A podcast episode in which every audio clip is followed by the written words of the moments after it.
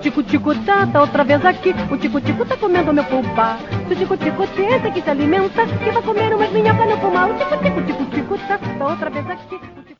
Saudações a todos, esse é o nosso podcast Salta Caminhos. Eu sou Alisson Frank. E eu sou Veríssimo Furtado. E aqui nós conversamos sobre o capital humano e o capital cultural e fizemos algumas reflexões sobre as produções culturais das camadas populares e as produções culturais da burguesia e como se dá um encontro e desencontro entre essas duas expressões e relações de poder. Eu acho que a gente pode começar se fazendo a pergunta sobre como que as pessoas conseguem ao longo de muitos anos acumular não um conhecimento, mas um domínio sobre a legitimidade de um conhecimento, o domínio sobre o, o, a produção cultural. Uma pessoa ganha um espaço de poder e uma autoridade para falar a respeito de um saber e esse saber tem uma legitimidade pública. Ao mesmo tempo, ele é um saber que ele está, de alguma forma, não ele em si, mas o domínio sobre ele restrito a algumas camadas da sociedade, a, um, a alguns grupos sociais. Enquanto tem outros indivíduos que vão viver gerações, né, a família inteira, grupos e grupos, gerações e gerações, mesmo sabendo que aquele conhecimento existe, ainda assim eles não terão o domínio sobre aquele conhecimento. E o conhecimento que eles têm, por mais útil que seja dentro do mundo deles, não vai ter o mesmo poder e nem a mesma importância, porque não vai ter o mesmo espaço garantido que tem esse outro uh, das camadas mais elevadas da sociedade. Uh, aí uma luta entre formas né, de acúmulo de poder, porque há uma luta entre formas de acúmulo de, de capital, uh, de capital cultural, uh, e há também o entendimento que a gente pode evidenciar é de que alguns grupos eles investem sempre mais em manter o poder sobre essas formas de conhecimento. Né? Então, se a gente começa a pensar quem é que está sempre é, com acesso a um tipo de música chamado de boa música, né? Uma música, a tal da música boa. Ou a erudita. Ou a erudita, é. Ou os melhores filmes, né? Os tais dos filmes mais bem produzidos. É algo que não é exatamente produto uh, que está na mão de todo mundo. Né? É o, e ainda que ele estivesse na mão de todo mundo, existe um saber e um poder sobre esse produto. Que não se trata apenas de cultura de massa, né? de, de produção de massa, mas o indivíduo que tem uma determinada formação e o indivíduo que tem um determinado saber, ele lidar com, aquele, com aquela produção cultural de uma forma como se ele visse e entendesse melhor e mais do que outros grupos. Isso dá a ele uma certa vantagem de se relacionar com camadas mais elevadas né, e constrói um ciclo de relações. Dependendo do modo como as pessoas vivem, é, pessoas de camadas mais elevadas da sociedade, pessoas de baixa renda, elas com, consomem um determinado produto cultural, isso diariamente. É, durante muitos e muitos anos, o único acesso a produtos culturais que as camadas populares tiveram foi basicamente TV Globo, né? Com suas novelas, seus filmes da sessão da tarde, e alguns programas de auditório, jornal, entre outras coisas. Isso porque essa TV, ela até hoje é a que chega nos lugares mais remotos do país, né? E, é. e antes, se você queria o sinal de alguma TV, seria o dela que você iria conseguir, né? nos lugares mais remotos. Para além disso, a, a, a, o acesso de um, um circo pequeno que aparece na cidade, no interior, por exemplo, mas uh, existem né, ainda hoje é, produtos culturais que só são acessados por quem é rico ou por quem tem algum, algum estudo é, que vai além do ensino básico. E isso parece, hoje, uma pessoa de uma camada, da camada popular, que vive na cidade, ela tem acesso a um monte de coisas. Ela tem acesso, se ela quiser, a livros eruditos, ela tem acesso a música erudita, ela tem acesso a filmes cult, ela tem acesso a um monte de coisas, mas por que ela não procura consumir esse tipo de produto cultural? Porque aí entra a questão do investimento em capital humano, né? Quando como essa pessoa foi formada, desde criança, quem educou essa pessoa, qual era a formação que os pais dessa pessoa tinham, desse indivíduo, e o que faz com que esse indivíduo escolha ouvir um determinado tipo de música no YouTube e não outro. Uhum. O que faz esse indivíduo escolher determinada obra para ler e não outra. É esse investimento que se fez no capital humano dessa pessoa faz toda a diferença. Aí, claro, aqui a gente precisaria é, nortear né, os nossos ouvintes do que, que a gente está falando especificamente. Né? Nós estamos falando de capitais e Arlisson começou falando sobre capital cultural.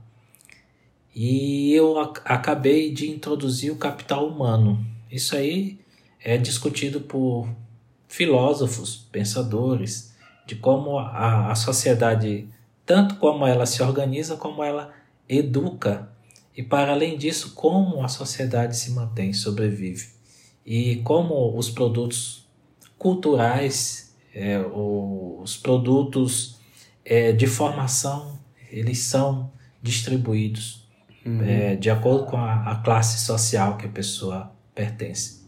É, e a gente pode, inclusive, pensar como espaços, instituições, eh, sejam elas públicas ou privadas, elas trabalham de acordo com o domínio que elas têm sobre esses, eh, essas produções culturais.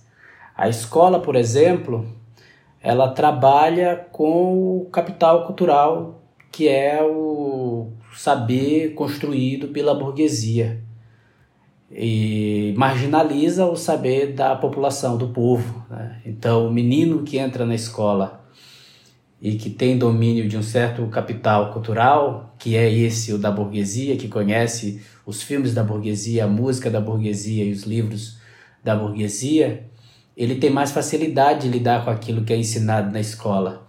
E o menino que não tem esse acesso, justamente por causa desse histórico do que tipo de formação a família dele foi lidando, ele vai ter mais dificuldade, ele vai ficar um pouco mais marginalizado dentro do espaço de formação escolar. Isso prova que o desempenho do, de um aluno não é proveniente da sua própria vontade, mas de toda uma estrutura social que constrói o hábito social dele, né? os costumes, o gosto dele. Isso, inclusive, leva a gente a pensar sobre como é construído o gosto das pessoas porque as pessoas, de modo geral, pouco se questionam a respeito da constituição, do juízo de valor que elas fazem daquilo que consomem. Elas não se questionam sobre o gosto que elas têm a respeito de um filme. Elas assistem o um filme, acham o filme ruim uh, e não se perguntam por que exatamente. O filme é ruim porque ele é ruim. O filme não é ruim porque você tem um gosto assim, assado, o seu gosto foi formado desse jeito, daquele jeito, ou você não conseguiu adentrar as camadas de roteiro, de filmagem, de fotografia, uh, você não conseguiu adentrar a própria estrutura de formação do filme.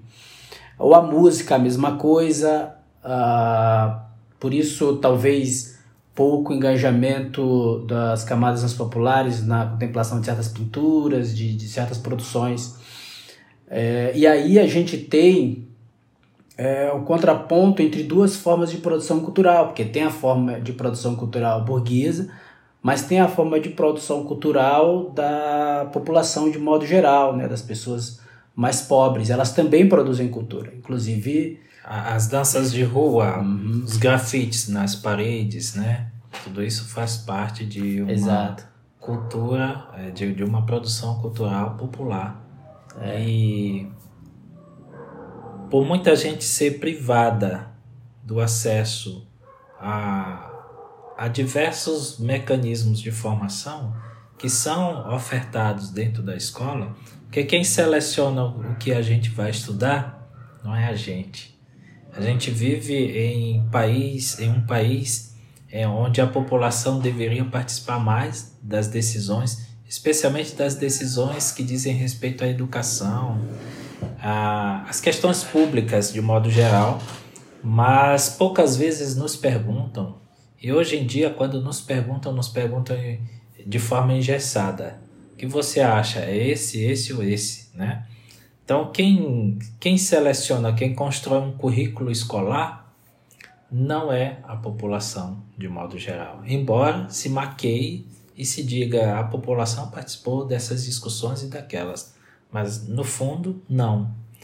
E aí são selecionados autores, os de sempre, para se estudar, são selecionados músicas as de sempre para se ouvir, são selecionados é, conteúdos que é, durante muitos anos são escolhidos por uma pequena é, nata né, de, de, da, da burguesia e que cuida da educação. E hoje a educação me preocupa muito mais porque os, existem hoje os magnatas da educação, né? Que decidem como a educação deve acontecer e de uma maneira muito empresarial, como se a escola fosse mesmo uma empresa. E aí vem de novo a questão do, do capital humano, né? Que você tem que se preparar desde o nascimento ou mesmo antes dele, para que você seja inserido nesse mundo empresarial para que no futuro você se torne um empresário de si. Uhum. Então, se você souber falar inglês preferencialmente fluente, é, se você souber é, a respeito de Beethoven ou de é, Dostoiévski, parece que você tem um capital humano mais valioso no mercado.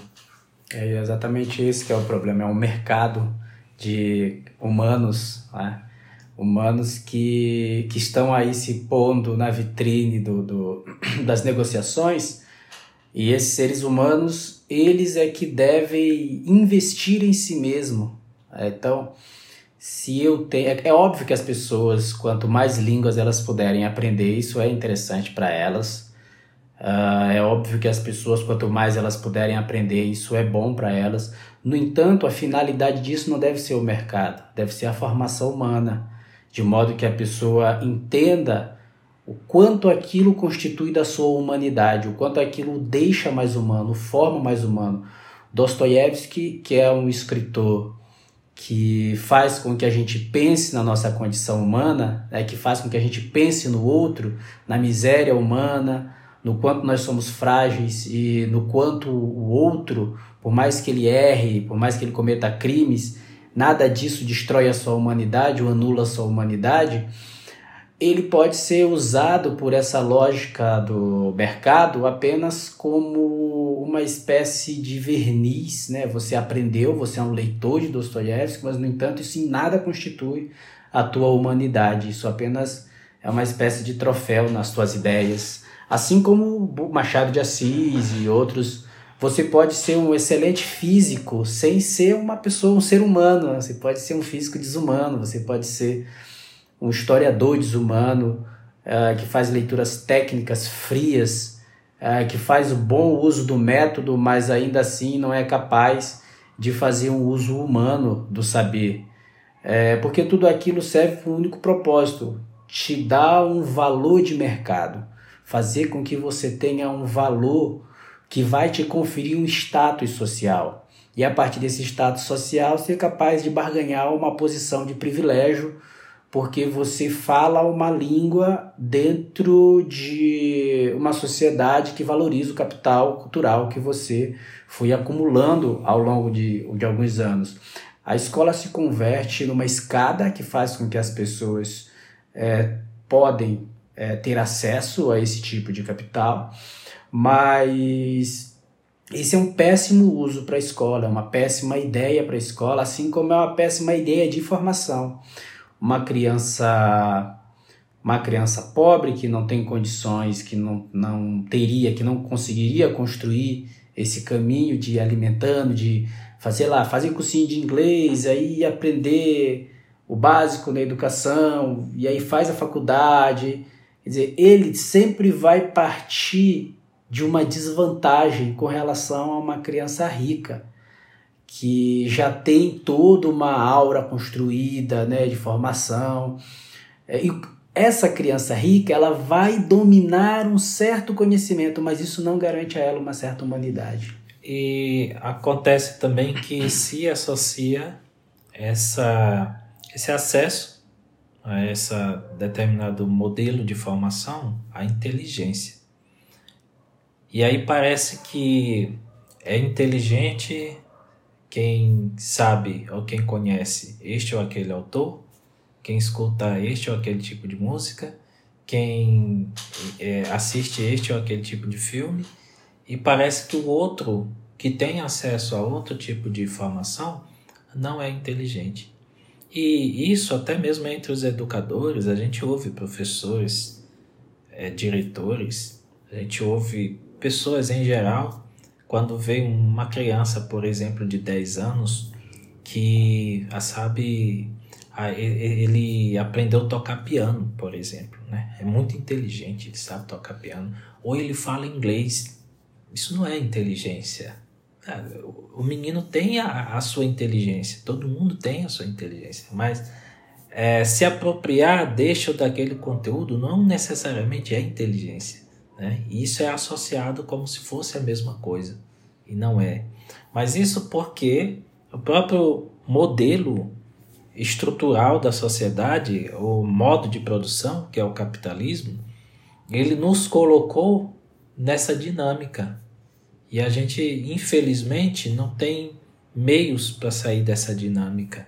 Então, por mais que você esclareça, por mais que você defina, por mais que você conceitue, as pessoas vão continuar entendendo que aquele é inteligente porque domina certos uhum. conteúdos. E ele vai ter melhores oportunidades na vida. Ele vai ter melhores oportunidades é, de, de emprego, de renda, de enfim, de viver melhor em todas as é, formas, né? de todos os modos. Enquanto o outro, a ele vai ser negado tudo. E ele vai conseguir sobreviver com muito mais dificuldade. É, é só a gente ver quem são os grandes modelos da sociedade hoje, né? Os grandes nomes que servem como modelo na sociedade são esses milionários que conseguiram fortunas, é, nem porque são muito inteligentes, nem porque são, mas eles conseguiram fortunas por causa dos tipos de relações, dos tipos de negócios que foram montando e ao mesmo tempo foram construindo uma espécie de império em torno justamente desse domínio sobre inclusive a comunicação das pessoas. É, e as pessoas admiram que admiram esses nomes, né? admiram nomes da, desses nomes da tecnologia e fazem deles como constrói-se, eles são capazes de falar sobre qualquer coisa. Eles falam sobre qualquer coisa, parece que eles entendem sobre qualquer coisa. E acredito que as pessoas têm que parar de dar. Seria bom se a nossa sociedade parasse de dar crédito e valor, é, um tal valor a determinadas pessoas, para que elas falassem, sabe? Como se legislasse, desse a elas o direito de falar sobre qualquer coisa. Um jogador de futebol, que é um jogador de futebol, a gente sabe que, hábil com a bola nos pés, no, no gramado, mas ele não entende nada de literatura. Então ele não tem que falar sobre literatura. É, as pessoas podem fazer assim, vou fazer um comentário sobre literatura como se eu fosse um grande especialista da literatura, isso tem um impacto social muito forte, isso tem um impacto muito grande. E as crianças ouvem os comentários dessas pessoas que às vezes fazem comentários muito de fígado, muito de raiva. E isso desbanca muito a autoridade do professor, né? porque fulano disse que aquilo não serve para nada, porque Beltano disse que aquilo é bobagem. Tanto é que eu já vi várias vezes as pessoas dizerem assim: ah, é... tem gente que diz que futebol não serve para nada. Ah, não serve, mas veja o jogador fulano de tal como ele ficou rico. Ou seja, a meta é ficar rico. A meta é dominar um certo capital de modo que ele te garanta a ascensão social. E, assim, desde a antiguidade que pelo menos os filósofos históricos e outros eles acreditavam que a meta para todo ser humano, a meta de vida é ser feliz. Né? Isso quando a gente pensa nos dias de hoje, ser feliz é ser rico. Pelo menos dentro dessa dentro de, desse sistema, dentro dessa dinâmica, dentro desse raciocínio, me parece que ser feliz é ser rico. Mas não é. E a gente observa isso quando um, uma pessoa muito rica e famosa costuma ter sérios problemas, como depressão. Costuma se mostrar é, muito infeliz no que faz e como vive. Então, é preciso repensar em o que é preciso para ser feliz. É, até uma musiquinha né, que se canta na Igreja Católica. É o que é preciso para ser feliz, né? Uhum. Dentro da Igreja Católica é fazer o que Jesus fazia, seguir o exemplo dele. Mas é, as pessoas precisam repensar Contudo, quando a gente assiste a um filme, quando a gente vê uma novela, quando a gente é, assiste no YouTube esses influencers, parece que a meta é ser rico. E você é. tem que é, pegar os, os, exemplos desses caras que um dia foram pobres e de repente ganham rios de dinheiro, e você tem que seguir aquele exemplo, como se os recursos, inclusive financeiros, fossem ilimitados e todo mundo pudesse acessá-los e serem felizes com tanta riqueza. O... Agora, nesse exato momento, deve ter meia dúzia de idiota pensando que só é possível ser feliz se você for rico, só é mais fácil ser feliz se você for rico. É óbvio que as pessoas não devem passar fome, é óbvio que as pessoas devem viver de forma confortável, é óbvio que as pessoas devem ter do bom e do melhor para poder viver bem e garantir o mínimo, ou na verdade o material necessário para que ela viva bem. É, a felicidade, no entanto, ela deve ser buscada além do acúmulo exagerado de capital. A felicidade, se, se uma pessoa, é, se a gente está falando de uma sociedade que tem uma meta que é acumular riqueza e transformar esse indivíduo que acumulou riqueza no modelo de felicidade, nós estamos falando de uma sociedade que tem tudo para dar errado como tem dado errado. Então, se a gente quiser, porque os recursos eles não são ilimitados, eles vão, eles acabam, porque isso cria uma profunda desigualdade social, porque isso cria uma falsa sensação de realização, porque isso cria violência, porque isso cria marginalidade, porque isso constrói uma arquitetura social impossível de se sustentar. É, mas que tem se sustentado em cima do sofrimento, do sangue, da violência, da repressão. E há pessoas que acham que ser feliz ou é, é uma escolha do indivíduo dentro da, por exemplo, eu sou rico, então eu não tenho outra escolha a não ser ser feliz, o que é uma, uma bobagem, não é assim que funciona. Né? Se a vida fosse tão simples assim, é, seria mais fácil de lidar com ela. Né? Mas o que a gente observa é que, por exemplo, quem produz Uh, o samba, por exemplo, né? durante muito tempo as comunidades pobres produziram samba, produziram, uh, produziu choro, produziu música, produziu uh, obras de arte que fazem com que o povo não só se identifique, como encontre um espaço de felicidade, de culto, de alegria, de manifestação pública, de encontro, de partilha. É, e isso, no entanto, só recebe a visualização e a importância social quando é apropriado pela burguesia.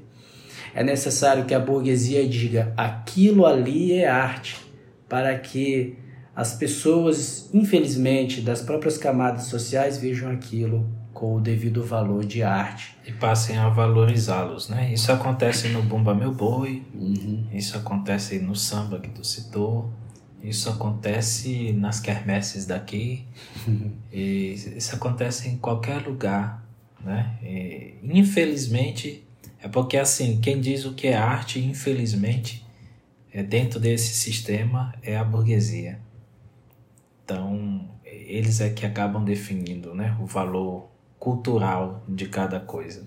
O tambor de crioula tem esse valor cultural, o cacuriá tem esse valor cultural, o pagode tem esse valor cultural. É, historicamente, os pobres são perseguidos quando fazem essas coisas. Né? Tanto é que a capoeira foi marginalizada, foi perseguida, foi e é uma produção cultural dos pobres, né? dos negros, dos africanos.